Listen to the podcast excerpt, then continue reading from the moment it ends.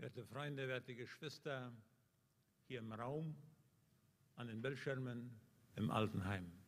Ich grüße euch alle ganz, ganz herzlich. Ich habe heute festgestellt, dass es doch etwas ganz anderes ist, zur Kirche zu fahren und am Gottesdienst teilnehmen. Und ich werde jeden Mut machen, diese 20, die Nummer 20, voll und ganz auszunutzen um hier in die Kirche zu kommen, um Gemeinschaft zu haben. Muss man sich wieder schön duschen vor dem Gottesdienst, schön anziehen, zwölf Kilometer von San Lorenzo fahren, ist ja schon mal eine Erfahrung für sich. Und dann hier in diesem Raum zu sein. In 1. Mose 1, Vers 1 heißt es, im Anfang schuf Gott die Himmel und die Erde. Mit diesen Worten fasst Gott das biblisch-theistische Weltbild zusammen. Das, die biblische Weltanschauung. Ich habe das Wort theistisch gebraucht. Das kommt von dem Wortwörtchen Theos, Gott, bedeutet so viel wie das Göttliche, das biblische göttliche Weltbild, die biblisch-göttliche Weltanschauung zusammen. Das Weltbild oder die Weltanschauung ist wie eine Brille, mit der ich die Welt sehe. Die ist eine ganz klare Brille. Und ich sehe euch ganz klar. Wenn ich aber diese Brille nach unten brauche, dann werden meine Buchstaben hier mit einmal noch viel klarer und größer. Also Weltbild, Weltanschauung ist die Brille, mit der ich die Welt anschaue. Dann habe ich mir von meiner Frau so eine andere Brille ausgeliehen, weil ich sowas etwas nicht brauche. Und wenn ich mir diese Brille aufsetze, dann wird es ganz dunkel in diesem Raum. Das sieht nach Regen aus, nach Donnern und Krachen. Wenn ich ganz oben schaue, wird es ganz dunkel. Wenn ich weiter nach unten schaue, wird es heller. Und sind dann noch Schattierungen eingebaut. Das meint Weltbild und Weltanschauung. Es ist die Brille, mit der ich die Welt sehe. Es ist wichtig, diese Weltanschauung zu kennen. Weil der erste Artikel des apostolischen Glaubensbekenntnisses, wie Raphael schon andeutete, die Grundlage für diese Predigtserie ist. Und im ersten Grundsatz heißt es, ich glaube an Gott, den Vater, den Allmächtigen, den Schöpfer des Himmels und der Erde. Nun müssten wir eigentlich erstmal über den Vater sprechen, dann über den Allmächtigen und dann über den Schöpfer. Das gebe schon mal drei Predigten für sich. Ich möchte mich heute mehr auf den Teil Gott, Vater, den Schöpfer beziehen. Diese biblische Weltanschauung steht eine, steht eine andere Weltanschauung gegenüber. Die, die hier im Raum sind, die können das vielleicht sehen. Schön wäre das auf PowerPoint zu haben. Hier unten geht es um die biblische Weltanschauung und da wird gesagt, was an jedem Tag von Gott gemacht worden ist. Und hier oben geht es um die evolutionistische, materialistische oder auch atheistische Weltanschauung, wo, wie viel heißt es hier, vor 15 Milliarden Jahren der Urknall stattfand und der Mensch vor etwa äh, drei bis vier, fünf Milliarden Menschen hier irgendwo aus dieser Ursuppe hervorgegangen ist. Also wir haben es immer wieder mit einem biblischen Weltbild und mit einem materialen atheistischen Weltbild zu tun. Beim materialistischen Weltbild geht man davon aus, dass aus einer ganz, ganz winzig kleinen Masse, die die Wissenschaft als nichts bezeichnet, zusammen mit Energie eine Explosion, ein Urknall entstanden ist Und da hat sich, von daher hat sich das ganze Universum ausgebreitet und breitet sich bis heute noch aus. Jede Fachrichtung in der Universität, ob Ciencias Contables oder Biologie, geht von dieser atheistischen, materialistischen Weltanschauung aus. Diese, jeder Carrera liegt diese Weltanschauung zugrunde. Bei manchen wird man das spüren, bei anderen weniger. Also es ist wichtig zu wissen, welches ist meine Weltanschauung. Die Bibel sagt uns, im Anfang schuf Gott Himmel und Erde. Gott ist der Ursprung dieses Weltalls, dieses Universums. Wir müssen sagen, dass die Naturwissenschaften mit ihrer Welt- und Lebensentstehungstheorie oder auch der Evolutionstheorie nicht in der Lage sind, ihre Entstehung selbst durch den Urknall zu beweisen. Manchmal sagen sie, das ist doch alles bewiesen. Das ist Wissenschaft. Nein, die können überhaupt nichts beweisen. Die können auch nur annehmen.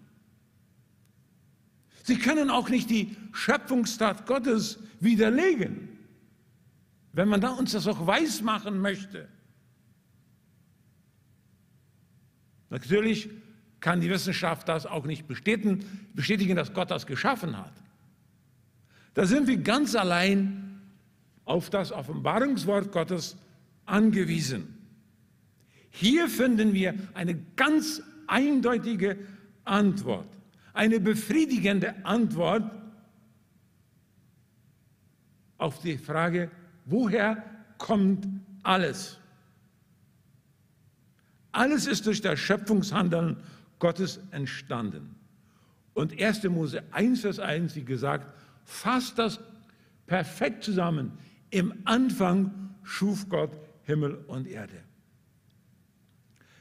Das erste Kapitel in 1. Mose zeigt uns dann etwas detaillierter diese Weltanschauung. Und ich möchte heute Nachmittag vier äh, Aspekte aufzeigen dieser Weltanschauung. Das macht sie noch nicht komplett, aber ich möchte vier wichtige Aspekte aufzeigen. Erstens, Gott schuf Himmel und Erde. Die Schöpfung von Himmel und Erde mit allem, was darauf und darinnen ist, ist Gottes freiwilliges Handeln. 1. Mose 1, Vers 1 sagt, im Anfang schuf Gott Himmel und Erde. Hebräer 11, Vers 3 sagt, durch Glauben verstehen wir, dass die Welten durch Gottes Wort bereitet sind, sodass das Sichtbare nicht aus Erscheinendem geworden ist. Und dann weiter Psalm 33, Vers 6. Durch das Herrenwort sind die Himmel gemacht und all ihr Herr durch den Hauch seines Mundes. Wenn die Bibel von Himmel und Erde sprechen, dann meinen sie alles, was existiert. Wir brauchen dafür das Wörtchen Universum, den Kosmos oder das Weltall. Es gab einen Anfang. Im Anfang. Also, das Universum begann mit einem Anfang an Zeit und Raum. Raum und Zeit sind geschaffene Dinge, einmalig und wiederholbar. Und diese Erschaffung lag nicht Milliarden Jahre zurück, sondern ich ganz persönlich gehe von einer jungen Erde aus und spreche von 6500 Jahren zurück wurde die Welt durch Gott erschaffen. Vielleicht maximal 10.000 Jahre. Das kommt der biblischen Zählung am nächsten. Nach biblischer Berechnung ist das Universum sehr, sehr jung. Wer an der Uni studiert und vielleicht Biologie studiert oder Medizin studiert, der wird ganz andere Zahlen zu hören bekommen. Aber wenn man einen christlichen Wissenschaftler wie Werner Gitt oder Markus Blitz und andere äh, hört, der merkt auch, dass Naturwissenschaftler mit ihren Berechnungen auf eine ganz junge Erde, Erde kommen. In 1. Mose 1, Kapitel 1 und 2 wird eindeutig ausgesagt, dass Gott, nicht ein Urknall, Gott schuf die Welt. Gott ist der Hauptakteur. Und er hat die Welt, das Universum, den Kosmos, das Weltall gewollt. Und das ist ja das Schöne, dass in der Person des dreieinigen Gottes, Gott Vater, Gott Sohn und Gott Heiliger Geist, das Universum einen persönlichen Anfang hatte. Persönlich meine ich in einer Person, Gott. Beim Urknall ist es etwas ganz Unpersönliches.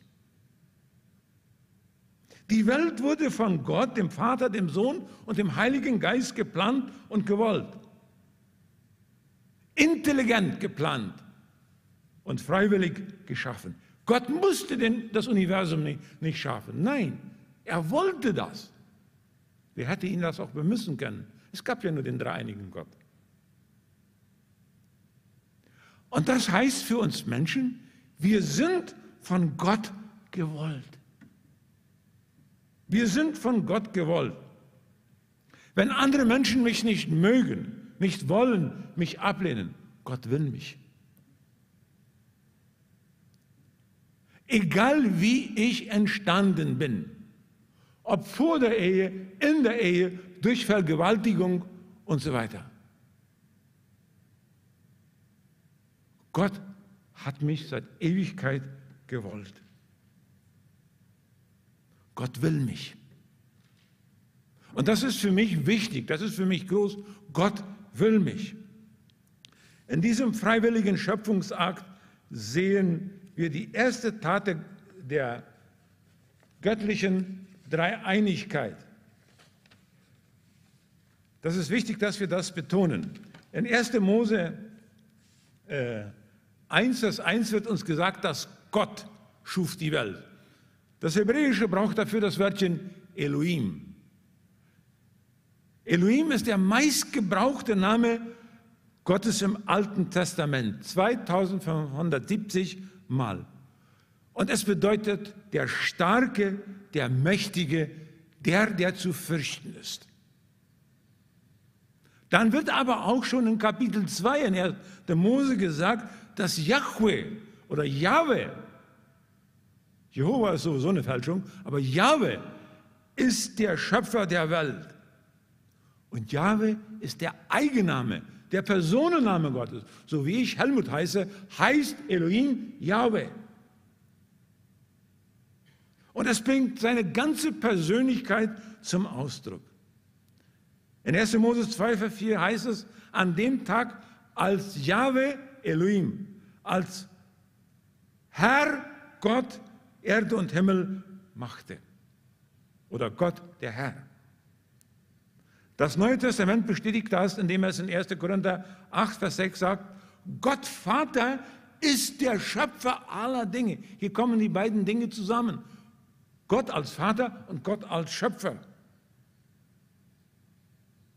Dann sagt uns auch das Neue Testament, Christus, der Sohn Gottes, ist der Schöpfer des Universums. Kolosser 1, Vers 16. Denn in ihm ist alles geschaffen, in den Himmeln und auf der Erde. Oder 1. Korinther 8, Vers 6. Und ein Herr, Jesus Christus, durch den alle Dinge sind und wir durch ihn. Und schon in 1. Mose 1, Vers 2 heißt es, und der Geist Gottes schwebte über den Wassern. Also wir können ganz klar sagen, Gott, der dreinige Gott, wollte die Schöpfung. Und es war Gott der Vater dabei, es war Gott der Sohn dabei und es war Gott der Heilige Geist dabei. Alles ist gewollt. Und wir mit der ganzen Schöpfung zusammen. Es heißt, Gott schuf. Hier braucht das die Bibel ein Verb, das so viel bedeutet wie schaffen, hervorbringen. Und das ist ein Verb, das nur für Gott gebraucht wird. Nur für das göttliche Schaffen. Niemals, niemals wird dieses Verb gebraucht im Zusammenhang, dass der Mensch etwas schafft. Niemals. Nur Gott schafft in diesem Sinne, wie es dieses Verb schaffen, hervorbringen aussagt. Es wird auch nie ein Grundstoff, eine Materie angegeben, aus der etwas geschaffen wird. Wenn das Wörtchen schaffen gebraucht wird, dann wird nie ein Grundstoff angesagt. Wenn die Bibel einen Grundstoff angibt, den Gott braucht, indem er etwas schafft, dann braucht die Bibel das Wörtchen machen. Und das ist ein anderes Verb. Also das heißt doch nichts weiter als das, Gott etwas schuf, wo nichts da war.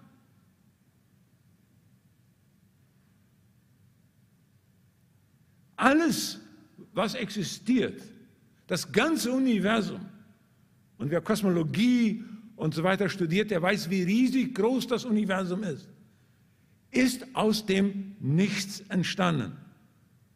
Also im Sinne von Gott schaff, schuf, können wir Menschen nichts schaffen.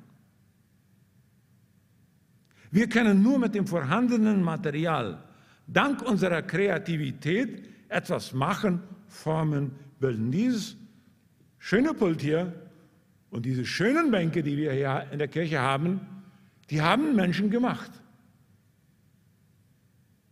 Aber da musste Holz dafür da sein, um das zu machen. Und dann hat sich jemand das sehr kreativ ausgedacht und gemacht und siehe da, es wurde etwas Schönes, etwas sehr Gutes. Aber aus dem Nichts herausschaffen können wir Menschen nichts. Nicht. Und warum tat Gott das alles? Warum schuf Gott ein ganzes Universum aus dem Nichts, um uns eine Freude zu machen? Nein. Nein. Er tat es zu seiner Ehre. Er tat es zu seiner Ehre. Und nach einem ganz genauen Plan. Also wir sind kein, kein Zufall. Als ich das so darüber nachdachte, dann musste ich an den Blinddarm denken. Der ist ja bei den meisten Leuten schon rausgenommen. Ich habe ihn noch. Der Blinddarm, das ist kein Zufall, dass da irgendwo was übrig geblieben ist. Der hat eine Bedeutung. Der passt genau in Gottes Plan für den Menschen hinein. Natürlich können wir ohne die, die, den Blinddarm leben, aber dann fehlt irgendetwas. Ich habe eine künstliche Herzklappe von einem Pferd. Ohne Herzklappe kann ich nicht leben, aber mit einer künstlichen kann ich leben. Also Gott hatte die Herzklappe geplant. Ob er das geplant hatte, dass man Schweine und Pferd braucht, um Herzklappen zu machen, das weiß ich nicht. Gott hat sich offenbart, trat heraus und hat seine Macht und seine Ehre äh, manifestiert. Der große, allmächtige Gott hat mich geschaffen. Das war kein Zufall, das war geplant und gewollt. Und das beantwortet mir eine grundsätzliche Frage. Wir Menschen haben ja grundsätzlich vier große Fragen. Vier. Woher komme ich? Zweite. Wer bin ich? Dritte. Warum bin ich so, wie ich bin? Die Frage nach der Moral. Und die vierte. Wohin gehe ich? Das sind die vier Hauptfragen, die alle Menschen haben. Und wer diese Frage noch nicht gestellt hat, der sollte sich fragen, ob er nicht doch von einem Tier gezeigt worden ist. Also das sind die Fragen, äh, die wir Menschen haben. Und dass Gott mich geschaffen hat, beantwortet mir die Frage, woher komme ich? Wo liegt mein Ursprung? Mein Ursprung liegt bei Gott. Natürlich haben mich meine Eltern gezeugt, aber der Ursprung liegt bei Gott. Adam und Eva wurden von Gott geschaffen, gemacht. Das Zweite, keine Angst, nicht alle Punkte sind so lang. Also Gott schuf Himmel und Erde in sechs, sechs Schöpfungstagen. Die Bibel sagt eindeutig, dass Gott das ganze Universum in sechs Schöpfungstagen schuf. Sie werden uns in 1. Mose 1, Vers 1, äh, Kapitel 1 beschrieben. Ein Tag nach dem anderen. Erster Tag, zweiter Tag, dritter Tag, vierter Tag, fünfter Tag, sechster Tag. Und der siebente Tag ein Ruhetag. Und es handelt sich dabei um normale 24-Stunden-Tage. Römer 4, Vers 17 heißt es, er ruft dem, was nicht ist, dass es sei. Und dabei Tag geht es um echte 24-Stunden-Tage. Die Bibel braucht aus Abend und Morgen. Das sind die beiden Extreme und umfassen immer das Ganze. Ob die damals schon 24 gezählt haben, weiß ich nicht. Aber es ging um die Länge der Tage. Jeder Tag hatte eine Ordnungszahl. Erster, zweiter, dritter, vierter, fünfter, sechster, siebenter. Auch das Gebot, du sollst den Sabbattag heiligen, hat seine Grundlage in der Schöpfungsordnung Gottes. Sechs Tage sollst du arbeiten, aber am siebten Tag sollst du ruhen. Also geht es hier um 24-Stunden-Tage. Laut Bibel geht es nicht, die Schöpfungstage als längere Zeitperioden, zum Beispiel ein Tag ist gleich tausend Jahre, oder als lange geologische Zeitalter hier. Schaut euch dieses mal an. Die Milliarden Jahre, lange geologische Zeitalter, geht von der, her, von der Bibel her nicht zu belegen oder auszulegen. Das ganze Alte Testament, das ganze Neue Testament versteht den Schöpfungsbericht als eine geschichtliche Tatsache. Wer die jungfräuliche Empfängnis Jesu, die Geburt Jesu, Jesus als Gott und Mensch in einer Person, Jesu Tod, Jesu Auferstehung, Jesu Himmelfahrt, Jesu Erhöhung zu Rechten des Vaters als geschichtliche Tatsachen annimmt, der kann nicht anders als auch die ersten Seiten der Bibel als eine geschichtliche Tatsache annehmen. Also auch den Schöpfungsbericht historisch verstehen. Und wenn es da von sechs Tagen die Rede ist, dann ist da nichts anderes gemeint. So steht es in der Bibel. Werte Freunde, werte Geschwister, für eine Auslegung in langen geologischen Zeitaltern hätte der Heilige Geist wenig Verständnis um das mal nett auszudrücken. Für eine andere Auslegung hätte der Heilige Geist wenig Verständnis oder gar kein Verständnis. Er hat ja dieses Wort inspiriert, eingegeben, den Menschen. Wer als Christ sagt, dass das Universum in langen geologischen und kosmologischen Zeitaltern entstanden ist, der sollte sich fragen, bin ich noch auf biblischem Boden? Der hat nur eine Möglichkeit, dem Heiligen Geist zu gefallen und ihn nicht zu betrüben, indem er sagt, Heiliger Geist, du hast recht. Die Welt wurde in sechs 24-Stunden-Tagen geschaffen. Das ist kein biblisches Randthema, werte Freunde und werte Geschwister. Das ist ein grundlegendes Thema, das wir nicht so einfach zur Seite schieben kann, auch wenn die Wissenschaft kommt und uns etwas anderes deutlich machen will. Es geht ja um das biblische Weltbild und das biblische Weltbild zeigt uns dieses. Und wir müssen uns fragen, wo stehe ich mit meinem Weltbild, was Schöpfung anbelangt. Ein drittes. In diesem ganzen Schaffen, Gott als Schöpfer, schuf Gott den Menschen.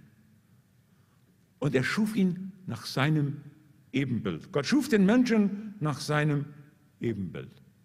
Das heißt ja im Schöpfungsbericht, dass Gott Pflanzen und Tiere alle nach ihrer Art schuf. Alle nach ihrer Art. Ja? Ihr kennt ja alle diese kleinen Hündchen. Ja, wie haben die? Chihuahua. Dann gibt es so eine Grandanés. Wenn es rein vom, von der Größe her ginge und der Chihuahua Rüde hin könnte, der könnte eine Grand Danais besamen und das würden Hunde davon geboren werden. Das gehört ja alles zur selben äh, Art. Oder wenn der Grand Danais bei der Chihuahua-Hündin hin könnte, dann müsste das klappen. Das sind ja alles Hunde. Alles wurde nach seiner Art geschaffen. Aber dann kommt die Bibel bis zum Menschen. Und dann heißt es, und Gott sprach, lasst uns Menschen machen in unserem Bild. Uns ähnlich. Sie sollen herrschen über die Fische des Meeres und über die Vögel des Himmels und über das Vieh und über die ganze Erde und über alle kriechenden Tiere, die auf der Erde kriechen. Und Gott schuf den Menschen nach seinem Bild, nach dem Bild Gottes schuf er ihn. Als Mann und Frau schuf er sie. Hier ist nichts von nach seiner Art geschrieben. Nach seiner Art. Wer an der Schule in Biologie gut aufgepasst hat, der weiß, wo die Biologie den Menschen ansiedelt. In welchem Reino-Reich siedelt die Biologie den Menschen an? Es gibt äh, nach alter Zählung drei große Reiche. Reino Animal, also das Tierreich, das Pflanzenreich und das Mineralreich. Wo wird der Mensch angesiedelt? Wir sollten alle unsere Biologiebücher nochmal wieder vorholen. Wir werden im Tierreich angesiedelt. Das sagt ja schon etwas aus über unsere Weltanschauung oder über die Weltanschauung derer, die das Textbuch geschrieben haben. Die Bibel berichtet uns, dass Gott den Menschen schuf nach seinem Ebenbild. Der Mensch ist nicht das Endprodukt einer auf Zufall aufgebauten Evolutionslehre. Der Mensch ist nach dem Ebenbild des dreieinigen Gottes geschaffen. Und wichtig ist, Ebenbild des dreieinigen Gottes. Und ich kann jetzt stundenlang darüber schwärmen, was Dreieinigkeit alles für einen Einfluss hat. Dass wir beide, oder dass wir uns hier anschauen, dass ich den Raphael anschauen kann, dass ich den Marcel anschauen kann. Wieso geht das? Das geht nur, weil Gott den Vater und den Heiligen Geist in Ewigkeit angeschaut hat. Die sich untereinander angeschaut haben, miteinander gesprochen haben. Und weil wir das Ebenbild sind, können wir uns anschauen und können miteinander Gemeinschaft haben und können miteinander reden. Dies und vieles mehr beinhaltet Ebenbild Gottes. Tiere und Pflanzen nach ihrer Art, Menschen nach dem Ebenbild Gottes. Das ist ein unüberbrückbarer Unterschied. Aber gerade dieser Einfluss, dass der Mensch im Tierreich angesiedelt wird, hat heute katastrophalen ein, äh, Einfluss auf alle lebensethischen Entscheidungen. Diese ganze Ethik, mein Bauch gehört mir, ich kann das mein Kind abtreiben, solange ich will, gründet darauf. Für das Ebenbild Gottes braucht das Biblische zwei Wörter. Einmal braucht, bedeutet es Abbild und dann bedeutet es äh, Urbild, Ähnlichkeit, Nachbild und so weiter. Was will Gott mit dem Ebenbild, mit dem Abbild, mit dem Standbild? Er will, dass wir äh, Gott in dieser Welt repräsentieren. Gott hat uns so geschaffen, dass wir zwei Persönlichkeiten sind, dass wir von Angesicht zu Angesicht miteinander äh, reden äh, können. Also es ist ganz, ganz wichtig, dass wir Ebenbild Gottes sind.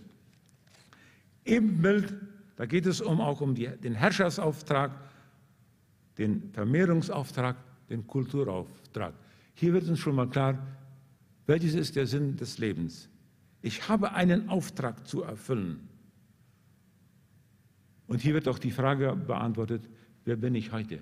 Ich bin ein moralisches Wesen. Also die Ebenbildlichkeit Gottes gibt dem Menschen eine unermessliche Würde. Das ist immer eine Frage, die ich den Studenten stelle. Was gibt uns eigentlich die Würde, die wir haben, den Wert, den wir haben? Wäre der Mensch nur ein vernunftbegabtes Tier, hätte er keinen Wert mehr als irgendein Straßenköter.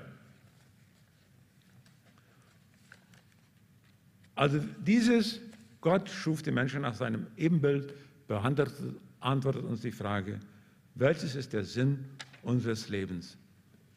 Uns als viertes und letztes, Gott schuf alles sehr überaus gut.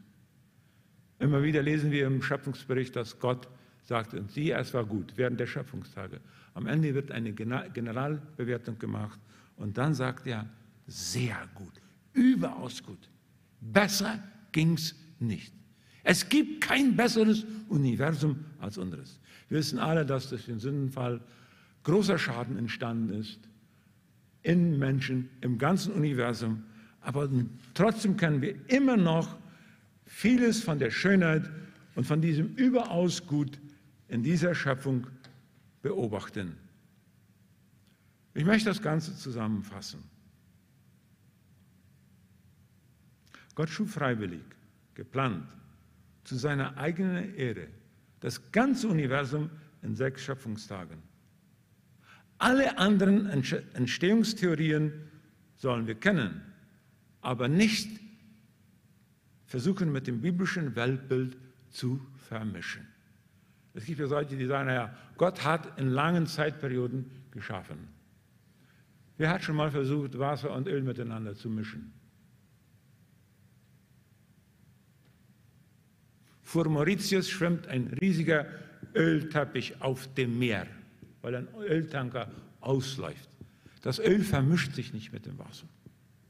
So kannst du nicht die Entstehungsgeschichte in der Bibel, das biblische Weltbild, die biblische Weltanschauung mit der atheistischen, materialistischen Weltanschauung verbinden. Geht nicht. Das ist ein Hinken auf beiden Seiten.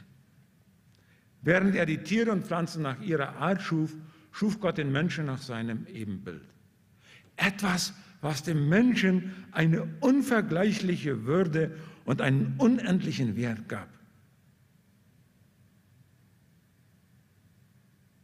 Werde, äh, Würde und Wert. Der australische Ethiker Peter Singer sagt, wer sagt mir denn, dass der Wal, der krank am Strand liegt, weniger wichtig ist als der Mensch, der auf der Straße krank liegt? Atheistischer Ethiker. Wir haben einen unermesslichen Wert. Wir waren Gott so viel wert, dass nur der menschgewordene Sohn Gottes, Jesus Christus, gut genug war, um den Menschen zu erlösen. Das konnte kein Schaf, Bock, kein Ziegenbock, keine Taube konnte das tun. Nein, es musste der Mensch gewordene Sohn Gottes sein. Gott schuf alles sehr gut. Dieses Gut ist angeschlagen, aber es wird wiederhergestellt werden. Und das beantwortet uns auch die Frage, wohin gehen wir? Wir gehen auf einen neuen Himmel und eine neue Erde zu. Willst du bei diesem neuen Himmel und bei der neuen Erde dabei sein, dann mache ich dir Mut, bei Jesus zu bleiben. Hast du Jesus nicht, dann sage jetzt zu Jesus, du hast mich geschaffen. Sehr gut, äußerst gut. Ich war dir so viel wert, dass du deinen Sohn für mein Leben gabst. Jesus, ich will mit dir leben. Gott segne dich. Amen.